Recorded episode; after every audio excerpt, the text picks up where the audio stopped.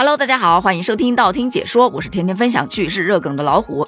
今天要跟大家聊聊表情包这个东西，在咱们现在的社交平台上，表情包已经成为了聊天的必备神器，甚至有人都感叹，如果没有表情包，聊天都没有灵魂了。但你又是否知道，表情包它也不能随便使用的？咱们今天就从两个方面来聊一聊这个问题。第一个方面，得从近日登上热搜的一则道歉声明说起。那是在三月十六号，昆明航空向演员葛优先生公开致歉，就说因为七年之前未经过授权就用了葛优的照片做了一篇文章，叫做《感觉身体被掏空的配图》。是不是到这儿，光听这个文章的标题，你就已经大概知道他使用的是哪一张葛优的照片了？没错了。就是葛优瘫的那一张。随后，他们就接到了葛优律师团队发来的反馈信息，于是立即删除了相关的侵权图片文章。随后就发表了这一则道歉声明。在这一则道歉声明下，有很多的声音，有做自媒体的小伙伴表示自己也收到了葛优团队发来的律师函，还有的小伙伴则是调侃。哎，七年前的东西，这不是翻旧账吗？难道这是在放长线钓大鱼？还有的则说：“哎呀，我也经常使用这个表情包啊，会不会有问题呀？”哎，这就是咱们今天要说的第一个方向，表情包它也是有版权的。如果说葛优瘫你可能用的不多，那么蘑菇头的表情包你绝对用过吧？那可是曾经在网络上最火的表情包之一了。可是。有多家公司就因为使用了这个蘑菇头的表情包而收到了律师函。这个蘑菇头啊，它是广州蚊子动漫公司创作的，首次发表于二零一三年，曾经获得十大年度最受欢迎表情包，国内总用户近十个亿，月发送量超过了百亿次。于是也是有小伙伴就疑问呢，用了这么长时间，怎么突然开始维权了呢？据该公司的内部人员透露。这个蘑菇头 IP 是他们公司获取收益的主要途径之一。他们跟很多的公司、大品牌都建立了授权合作。可是由于盗版和未经授权滥用，公司一度陷入到经营困境，员工连工资都发不出来了。如今没有办法，只能拿起法律的武器进行维权了。希望大家能够提高知识产权保护的认识，让国产 IP 良性发展。而咱们葛大爷的表情包也不是第一次维权了。早在二零一八年，他们就将翼龙网告上了法院，最后翼龙网公开致歉，还承担了七点五万元的赔偿。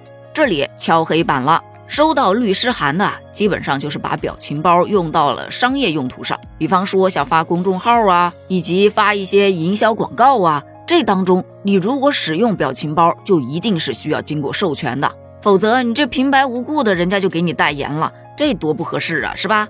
所以说。如果要在公共商业场合使用表情包，最好跟创作者打个招呼，或者去购买版权之后再合理的使用。有人问了，那日常生活聊天当中能不能使用表情包呢？哎，有律师表示是可以的，只要你的表情包不是以盈利为目的的使用，一般是被默许和免费的。比如私人聊天、个人私下的使用，这种一般不会构成侵权。但是，就算你私人聊天、私下使用，也得注意使用方式，因为你表达的可能只是一个趣味性，随手一发。但是呢，每个人的理解是有偏差的，他可能就会觉得你这是在表达一种观点。比方说，表情包成为呈堂证供的一个案例，说有一位张先生，他把钱借给了自己的好朋友严先生，张先生呢就列了一个明细，借款本金、利息，最后应还多少金额。然后就把明细发送给了严先生，严先生看到之后发了一个 OK 的表情包，可最后两人却对簿公堂，就是因为这个 OK 的表情包引发的。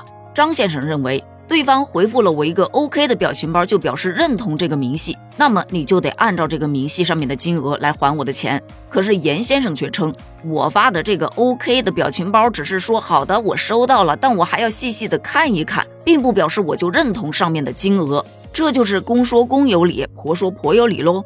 法院在审理的时候，就结合了他们聊天记录的语境，最终认为他们发送的这一个 OK 啊，不代表严先生明确认可以及同意。